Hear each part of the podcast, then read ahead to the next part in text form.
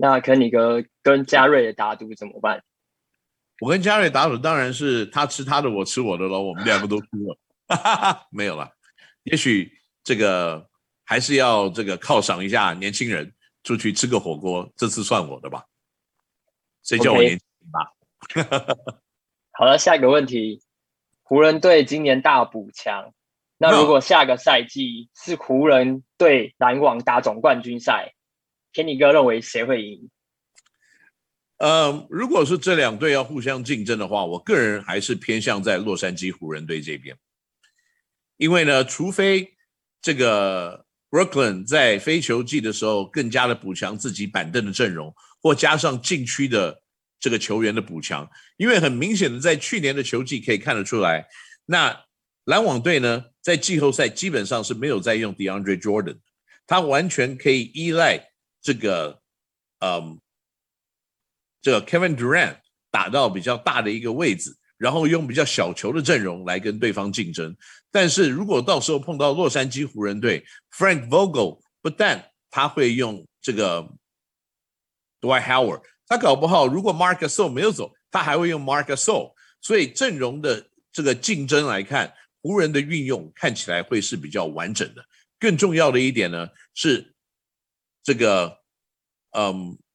篮网队。在今年所看得出来的就是，不管是 James Harden 在后半段的受伤凯瑞 Irving 的受伤，跟 Anthony Davis 呃，跟这个 Kevin Durant 攻击上的无解，这个也看到了，就是说当他的受伤的问题有产生的时候，这个 Kevin Durant 一个人是撑不住的，他还是需要健康的三巨头来跟对方竞争。那但是如如果篮网队呢，Patty Mills 当然他是一个非常棒的 catch and shoot 的射手，他在任何一个情况。他都会会有非常好的一个成绩，但是我个人认为篮网队的板凳的确是不足以湖人队的深度。那再加上湖人很多人都说他是老迈的球队，因为他的三巨头呢，可能 Westbrook 三十二三三吧，那 LeBron 的确是老了一点，他还来了 Carmelo Anthony，他来了 Trevor Ariza，你可能认为这些人都是有点老迈了，可是你不要忘记了，他还找来了像 Ken Bazemore，像 Malik Monk。像 Kendrick Nunn 这些比较年轻的，可以从板凳帮他得分上双位数的选手们呢，来帮他助阵。所以在禁区又补强了这个 Dwight Howard，基本上现在的湖人呢是一个无死角、无弱点的强力球队。而且呢，他有三个人得分可以上二十分，那另外还有三个人呢，平均去年得分是上了双位数，而且他有六到七个人呢，三分球命中率在百分之三十八之上。所以呢，整体的阵容来看呢，的确以纸面上来看的话，他的确是会是篮网队无法击败的对手。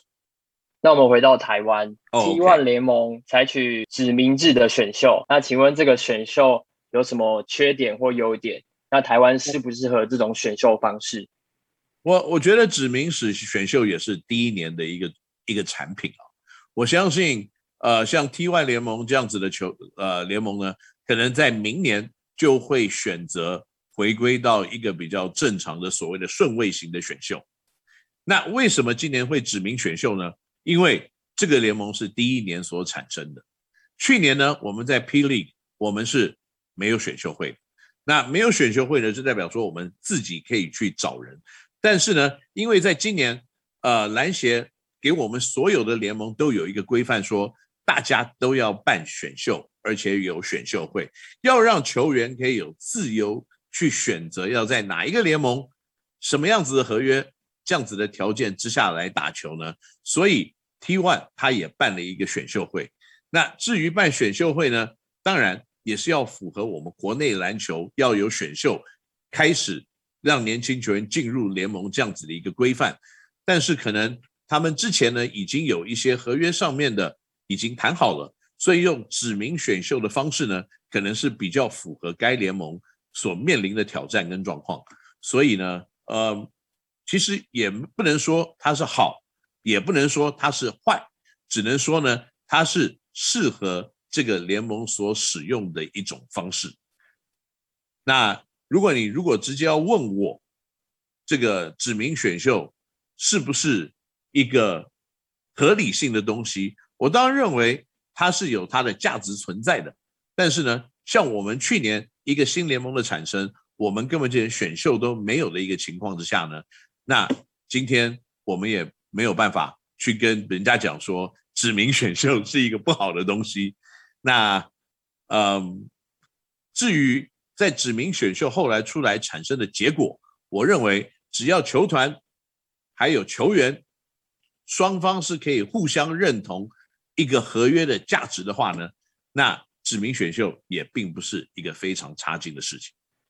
OK，那下一个问题，好，Kenny 哥怎么看台皮连续两次选秀都在第一轮就放弃？呃，第一轮选秀放弃，我觉得是有球团他自己的考量。那特别是如果你的球团是已经非常的完整，或在每一个位置来看你都有很多的球员的时候，那可能选秀就并不是你最好的一个选择。那因为呢，再加上如果你自己在自由球员市场其实已经有很多选择的时候呢，那经过选秀可能也不是台啤最想做的一件事情。就像我讲的，每一个球团都有自己的立场，也有自己球队的这个内容的组成，他并不需要一定靠着选秀来增加自己球团的竞争力或新球员的加入。那如果你要讲一个人都没有选，那你有看到选十二个人的这种球队，所以。不管怎么样来看，这个是符合该球队自己要的一个需求，而不是呢，来让我们在外面的人可以看得出来，或者是来检讨为什么对方要这样子选秀。因为选秀最后的成果不是我们外面的人要来负担，而是该球团必须要为自己选秀的结果来做最后责任的负担。下一个问题。是，请问 Kenny 哥，未来工程师会不会再继续补强？哦，补强永远不能停，特别房屋有漏水啊，没有开玩笑的，不好笑。不过呢，这个球队任何时候有将增加自己实力的机会或时间点，身为一个球团的领导者或总经理呢，如果我没有在我有机会补强，或在我们球队允许的状况之下，让球队越来越强的话呢，那我就是有点失职。那所以我们现在必须要透过各式各样的方式，不一定是在自由球员市场，可能是在各自球员自主的训练，或者是在他能力上面的增加，或者是在增加我们教练团的一些人手，等等等等等等。我们永远都希望我们的球队可以更前的。往前走一步，有更多的实力跟对战的能力来取得最后的胜利。所以呢，你说会不会补强？那是一定要的啦。好，OK，那最后一个问题。好的，网友很好奇，工程师的新洋将是谁？Kenny 哥可不可以稍微透露一下两位洋将他是什么样的类型？哇，你这个问题我就要回归到我上次拍一个影片，我最喜欢的台词。哦，等一下。我今天再跟你讲，拜拜。哈哈，我回来了，这个效果做的怎么样？没有啦，这个球队的机密是有的时候就像天机不可泄露一样，因为呢，这种而这个每一个球队呢，可能都会有自己寻找洋将的方式，但是呢，也有的球队可能会因为对方是什么洋将来寻找自己的洋将，来做一些竞争上面的优势。所以呢，为了要保持这个新竹接口工程师小小的一点竞争上面的秘密的时候呢，可能到底两位洋将是谁，我们也没有办法跟大家来公布。那谢谢各位呢，长期来对我们节目这个 Kenny 闹星球的支持。那千万不要忘记的，在每个礼拜呢，在 Podcast 还有 YouTube Channel 里面呢，都可以继续收看我们 Kenny 闹星球的节目。我们下个礼拜再见，拜拜。